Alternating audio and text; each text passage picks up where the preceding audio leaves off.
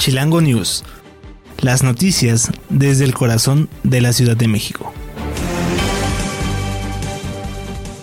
Emisión de Chilango News en vivo y en directo para Electroalien Radio. Les recuerdo que estamos en plataformas digitales como Spotify, iHeartRadio, Deezer, Seno Radio, en donde van a poder escucharme a mí y a todos mis compañeros y colegas que transmitimos con mucho gusto para ustedes a través de estas plataformas digitales.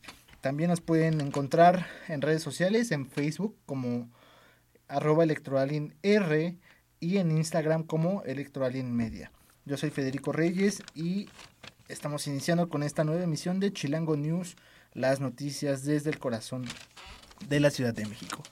Vamos a repasar rápidamente los temas nacionales de la Ciudad de México y por supuesto del mundo para saber qué es lo que ha estado aconteciendo. Y bueno, pues nos ubicamos ya en los temas de nuestro país, en donde, bueno, vamos a empezar con algo que pasó hace algunas semanas, como tres semanas, si bien recuerdan, iba empezando el mes de enero y se dio esta impactante noticia de que había un operativo para detener a Ovidio Guzmán, hijo del Chapo Guzmán, de este cártel de Sinaloa. Y bueno, pues ahorita se está dando la, noticia de que Ovidio Guzmán se va a quedar aquí en México por tiempo indefinido, detenido. Y esto derivado de que se obtuvo una suspensión contra la solicitud de extradición que solicitaron los Estados Unidos. Eh, Ovidio Guzmán, líder del cártel Los Pequeños o Los Chapitos, e hijo del narcotraficante Joaquín El Chapo Guzmán, permanecerá aquí en México por tiempo indefinido al concederle una suspensión que evitaría que sea extraditado a Estados Unidos, como lo solicitó este país del norte del continente americano. En ese sentido, bueno, Alfonso Alexander López Moreno, juez quinto de distrito en materia de amparo y juicios federales, con sede en el Estado de México, determinó amparar eh, en lo que se resuelve este esta petición de los Estados Unidos con la cual no eh, va a ser enviado al país vecino y bueno eh, esperando que no corra la misma suerte de su padre. Esto esperando lo digo para para el, el, ratón como se le conoce a Ovidio Guzmán lo, eh, Ovidio Guzmán, hijo del Chapo Guzmán, lo, este, y bueno, pues, ¿ustedes qué piensan? ¿Creen que Ovidio Guzmán debe estar aquí en México recluido? Porque, bueno, vemos los casos de otros personajes ligados al narcotráfico, como lo es su propio padre, y también el enjuiciado Genaro García Luna, están siendo allá castigados jurídicamente y aquí bueno pues al menos no se ha, visto como algún movimiento eh, como los que hacía su padre no que se, escapó por allí del año 2000 en un carrito de lavandería luego un túnel pero creen que de verdad hay condiciones para que sea juzgado aquí hay que recordar que Ovidio Guzmán quedará a disposición del juez de amparo en, el penal federal del, altiplano y hasta que no se determine si se da la suspensión definitiva será que se le dicte una sentencia en cuestión. Por su parte, el gobierno de México confirmó la detención el pasado 6 de enero de Ovidio Guzmán, hijo del Chapo Guzmán, uno de los líderes del cártel de Sinaloa, considerado como el más fuerte del país y en el extranjero. Hay que recordar que este hecho se dio eh, en el operativo realizado en Culiacán, donde fue detenido, eh, dejando un saldo en total de 10 soldados y 19 presuntos delincuentes sin vida.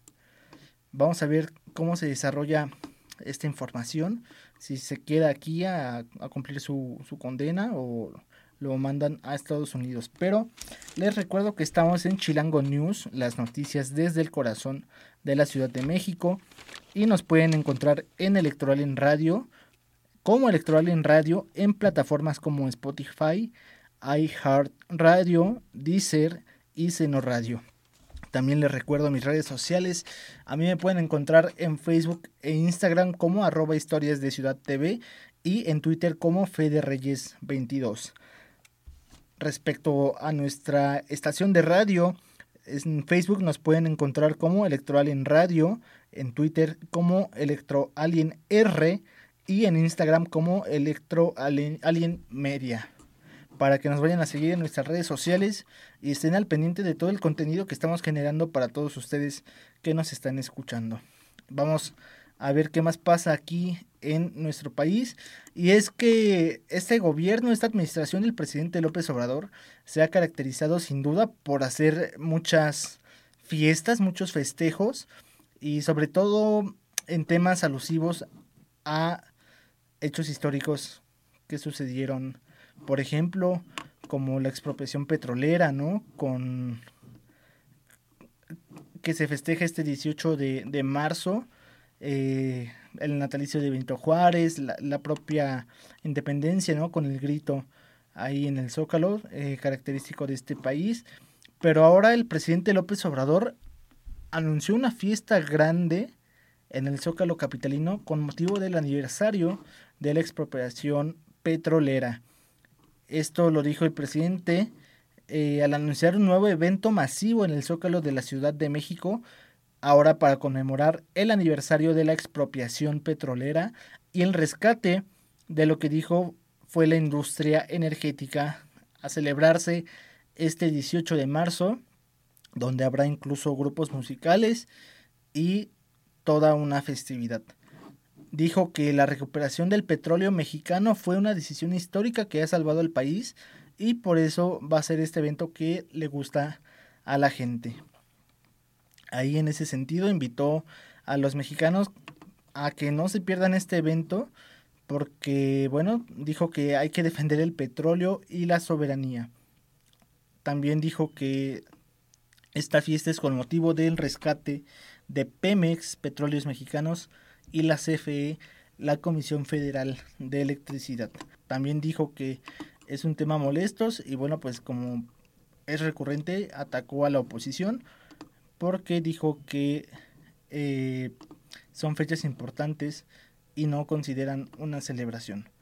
En ese sentido también dijo que para su gobierno y los seguidores es un tema celebrar porque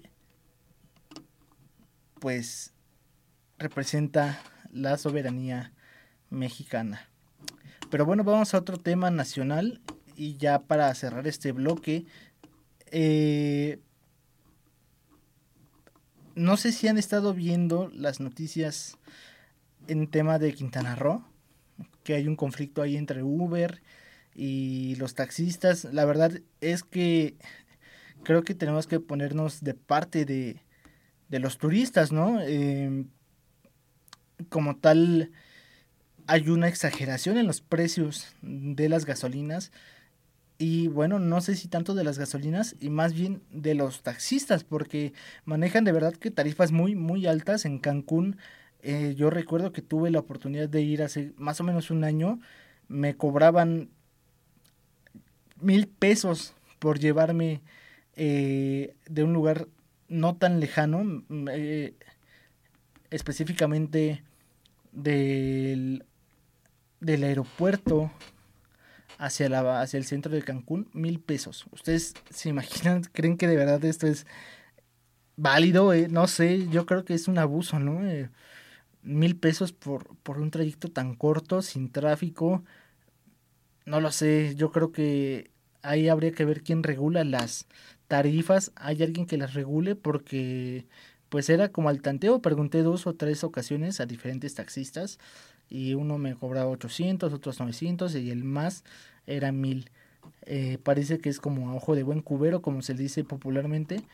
Y bueno, en ese sentido, el presidente dijo que el problema entre taxistas de Quintana Roo no afecta el turismo y que se exagera un poquito. Además dijo que no genera afectación para los turistas porque llegan 700 vuelos en un día, hecho que pues evidentemente mantiene el turismo en este estado del sur de México, en, Quintana Roo. Pero bueno, hay que ver qué pasa porque la, la embajada también emitió un comunicado pidiendo a la ciudadanía que, que tengan cuidado, ¿no? A, la ciudadanía de los Estados Unidos que tengan cuidado eh, con estar en Cancún, en Quintana Roo y manejar incluso perfil bajo. Pero bueno, ya que estamos hablando de, de Estados Unidos, vámonos con los temas del mundo. Y vamos a regresar a revisar los temas del mundo, me comentan en cabina. Eh, por lo pronto vamos a un pequeño corte y regresamos para, para revisar cómo se ha estado moviendo en el tema internacional. Les recuerdo que yo soy Federico Reyes, estamos transmitiendo directamente para en Radio. Nos pueden encontrar en Spotify, iHeartRadio, Deezer y Seno Radio. Ya regresamos.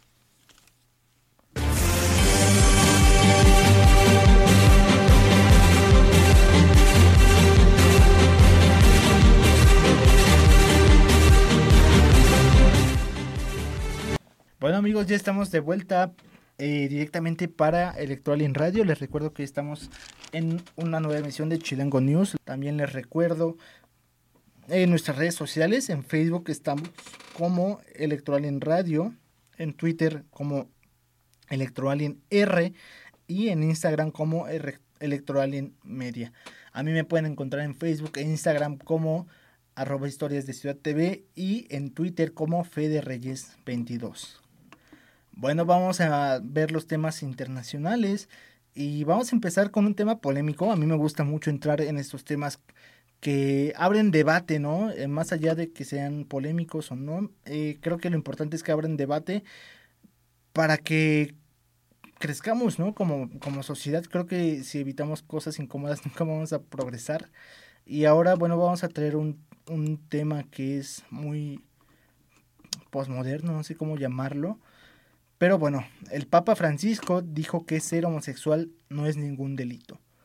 Así es, el Papa Francisco criticó en una entrevista con una agencia de noticias eh, que los países que aplican leyes que criminalizan a las personas homosexuales, eh, pues no deberían suceder estas cosas, ¿no? El pontífice dijo que estas normas son injustas, subrayando que Dios ama a todos sus hijos y apuntando hacia los obispos o conferencias episcopales que todavía apoyan estas leyes para que acojan en su seno a la comunidad LGBTIQ. En ese sentido dijo que ser homosexual no es un delito, esto en palabras del propio Papa Francisco, y abordó la cuestión de la homosexualidad desde muy al comienzo de su, de su mandato eh, al frente de la iglesia y también dijo en 2013 que en, en, aquella ocasión de regreso de su viaje a Brasil, que él no era nadie para juzgar a las personas homosexuales. Dijo que también las personas homosexuales deben ser aceptadas por sus familias y se refirió también a la comunidad LGBTIQ poniendo en valor sus derechos como personas y ciudadanos. Dijo que ya ha hablado en numerosas ocasiones de ayudar, pero sin imponer cosas a la iglesia que por su naturaleza no se pueden imponer. Esto es muy interesante porque está hablando que él lo dice como autoridad, como una persona, vamos, ¿no? O sea, pero aunque él sea la máxima autoridad de la iglesia, pues evidentemente no puede cambiar eh, el pensamiento o el sentir de toda la, la iglesia como corporación, ¿no? Como, como entidad y es un tema muy, muy interesante. ¿Ustedes qué piensan? Sobre todo ahorita que pues las personas religiosas, a mi parecer, son las que eh, más homofóbicas son, eh, las que más rechazo tienen hacia las personas que se sienten atraídos por otras de su mismo sexo. Y también eh, recordar que la iglesia, ¿no? Y este tipo de, de personas homofóbicas han recomendado en más de una ocasión a los padres, ¿no? Que, que lleven a sus hijos que tienen tendencias sexuales por personas del mismo género, del mismo sexo, que los lleven al psicólogo, pero pues en este sentido no sé qué tan válido es el argumento para estas personas que son muy fanáticas de la religión, perdón por decirlo fanáticas, pero creo que es la palabra que se me viene a la mente y ha insistido, ¿no? En que los, los obispos, los padres, los curas, eh, las personas que están cerca de, de la sociedad en general por parte de la iglesia deben cambiar su acercamiento a esta cuestión a través de un camino de conversión para mostrar en palabras del Papa la ternura como la que tiene Dios con cada uno de nosotros. Esto hablando en palabras del Papa con cada ciudadano y pues es algo muy muy polémico.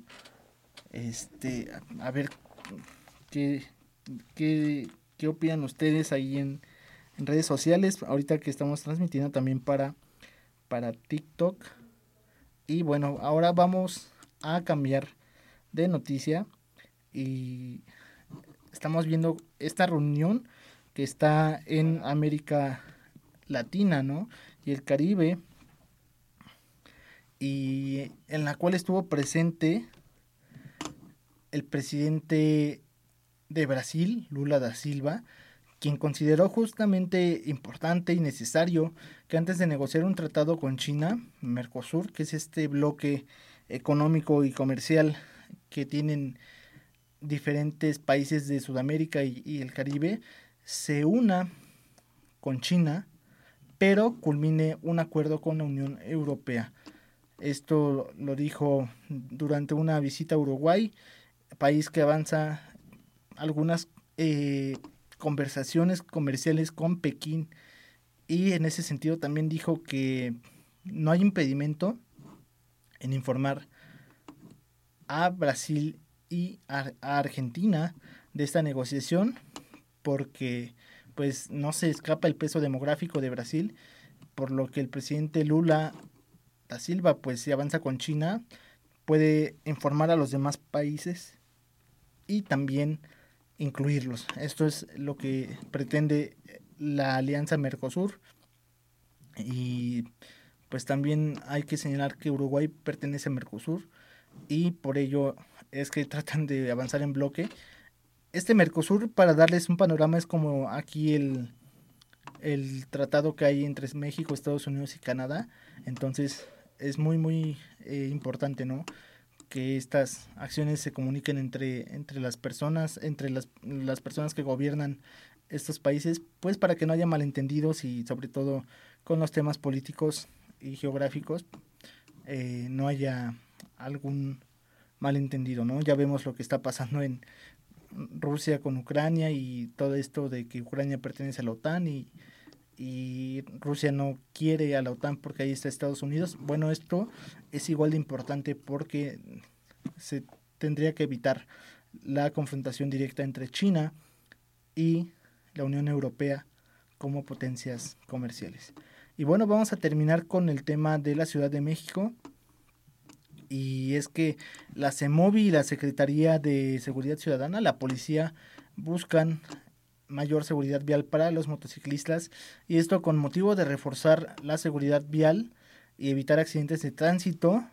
Eh, se aplicarán operativos como el programa Conduce sin alcohol, en donde se buscan erradicar estos incidentes y también, eh, según cifras oficiales, los incidentes de tránsito con motociclistas involucrados representan el 50% del total en la Ciudad de México, con un aproximado de tres víctimas mortales en la semana es una cifra muy desafortunada y también en algunas ocasiones es creo que lamentable pero es algo que se puede prevenir no eh, no sé si a ustedes les ha pasado que van en alguna vía y los motociclistas se van metiendo se van saliendo no llevan casco algunos no llevan ni placa. Eh, creo que a mí personalmente me parece muy bien que se estén regulando y bueno, pues ahora con estos operativos vamos a ver eh, cómo reaccionan porque les van a revisar documentación vigente, que los conductores cuenten con tarjeta de circulación, licencia, el casco, que no viajen con menores de 12 años y aunque suene muy obvio que no viajen más de dos personas, hay ocasiones que van tres, cuatro, cinco, ¿no? Incluso cuando son adolescentes, cinco chamacos ahí en la motocicleta, pues pues es muy muy desafortunado, pero bueno, llegamos al, eh, al corte comercial de la sección de ciudad. Regresamos para ver todos los temas que continúan aquí en la Ciudad de México. Les recuerdo que yo soy Federico Reyes. Estamos transmitiendo en directo para en Radio y nos pueden escuchar en plataformas como Spotify, iHeartRadio, Deezer y Seno Radio. Ya volvemos de este pequeño corte.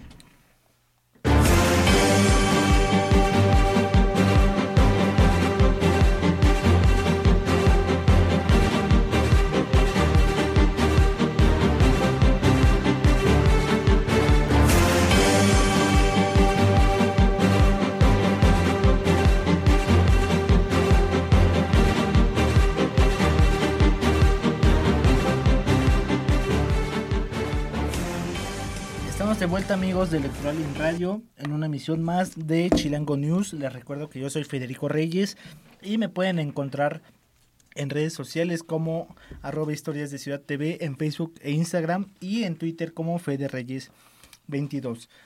En plataformas eh, de audio nos pueden escuchar como Electoral en Radio, en Spotify, iHeartRadio, Deezer y Seno Radio. Y por supuesto que en Facebook como Electroalien Radio, en Twitter como Electroalien R y en Instagram como Electroalien Media. Vamos a terminar con estos temas de la Ciudad de México y justamente está la pandemia. ¿Ustedes qué opinan que ya se terminó la pandemia de COVID-19? ¿O sigue activa, sigue presente, menos fuerte? No sé, ¿qué opinan ustedes ahí? Déjenos sus comentarios. Pero al menos la Secretaría de Salud de aquí, de la Ciudad de México, va a continuar la vacunación contra COVID-19 para niños y niñas de 5 años a 11 años de edad. Ya que, bueno, pues se, se informa que los menores que cumplieron esta edad mínima requerida en diciembre de 2022 o enero de este año pueden acudir por su primera dosis de Pfizer en su presentación pediátrica, esto hasta el 31 de enero. Entonces, para los niños que tienen de 5 a 11 años, tienen hasta el 31 de enero para vacunarse contra COVID-19. Esta ficha o expediente está disponible para descargarse en el sitio mivacuna.salud.gov.mx y deberán imprimir este documento y prellenarlo, así como acudir un mayor de edad, que sea el tutor o el padre de familia, eh, a cualquiera de las 230 unidades de salud en un horario de 8.30 de la mañana a 3, a 3 de la tarde. Les repito el horario, 8.30 de la mañana a 3 de la tarde. Y también en esta página de la Secretaría de Salud de la Ciudad de México se podrán consultar las unidades para vacunar. En cifras oficiales del 27 de junio de 2022 a la fecha, 663.369 niñas y niños de 5 a 11 años de edad ya recibieron su primera dosis contra COVID-19, que representa el 97.4% de este grupo de edad en la Ciudad de México. En otras cifras, 512.418 niñas, o sea, más de medio millón de, de niñas y niños, tienen el esquema completo, lo que significa el 81% de las dos dosis. Pero bueno, vamos a también a comentar que se invita a la población mayor de 18 años con más de cuatro meses de su última dosis para que reciban su refuerzo biológico Abdala y el cual está disponible desde el 21 de diciembre de 2022 hasta la fecha. Con este biológico se han vacunado 84 mil personas y pues no sé ustedes qué opinan, ¿se van a volver a vacunar? ¿Cuántas dosis llevan? Yo llevo tres, la última me la puse en el mes de abril, si no estoy mal, o de, de febrero, no me acuerdo, pero en teoría ya tendría que irme a vacunar. ¿Ustedes se van a ir a vacunar? ¿Creen que es importante? ¿Creen que ya no? ¿Usan todavía el cubrebocas? Coméntenos, por favor, cuáles son sus medidas de seguridad para el COVID-19. Y bueno, vamos a entrar a la última noticia de la Ciudad de México. y es que condonarán parcialmente el pago por multas de vigilancia ambiental. No sé si ustedes han visto estas eh, patrullas que son como tipo tránsito, pero en vez de estar marcadas de, de amarillo, de, de un color fosforescente, como es usualmente el de tránsito, están rotuladas de color verde y dicen vigilancia ambiental. A la vista no se ve mucho la diferencia, pero bueno, este tipo de, de patrullas se encargan justamente de revisar los temas ambientales y con el propósito de estimular a la ciudadanía en una cultura de cumplimiento pronto y completo de las disposiciones de materia de verificación vehicular y ambiental, así como las obligaciones fiscales, el gobierno capitalino, a través de la Secretaría de Medio Ambiente y de Finanzas, publicaron en la Gaceta Oficial la resolución de carácter general por la que se condona parcialmente el pago de los aprovechamientos que fueron antes mencionados.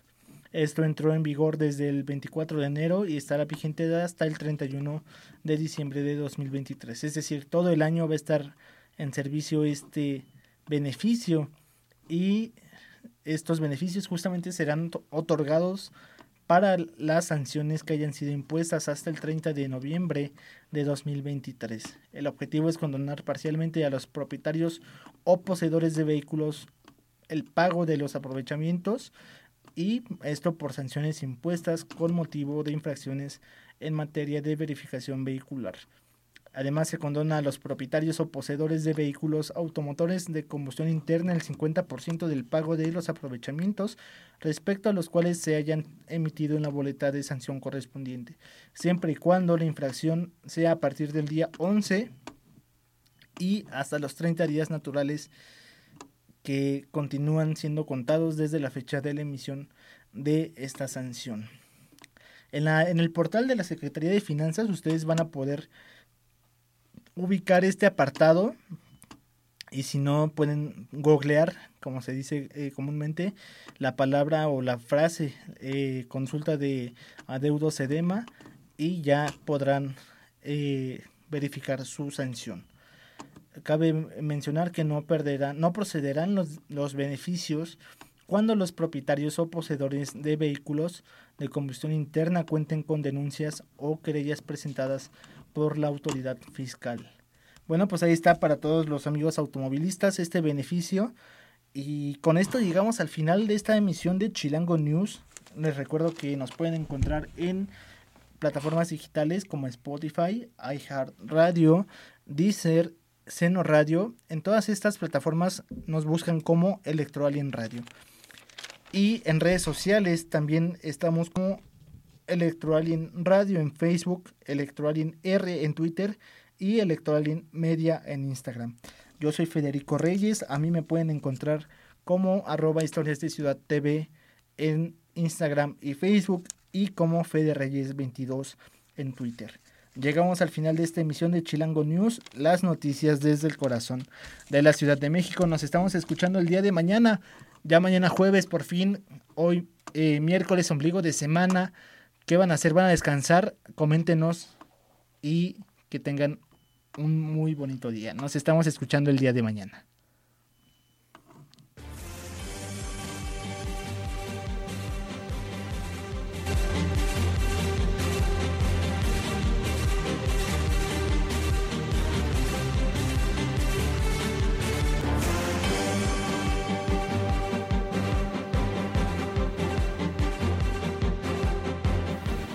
Chilango News. Las noticias desde el corazón de la Ciudad de México.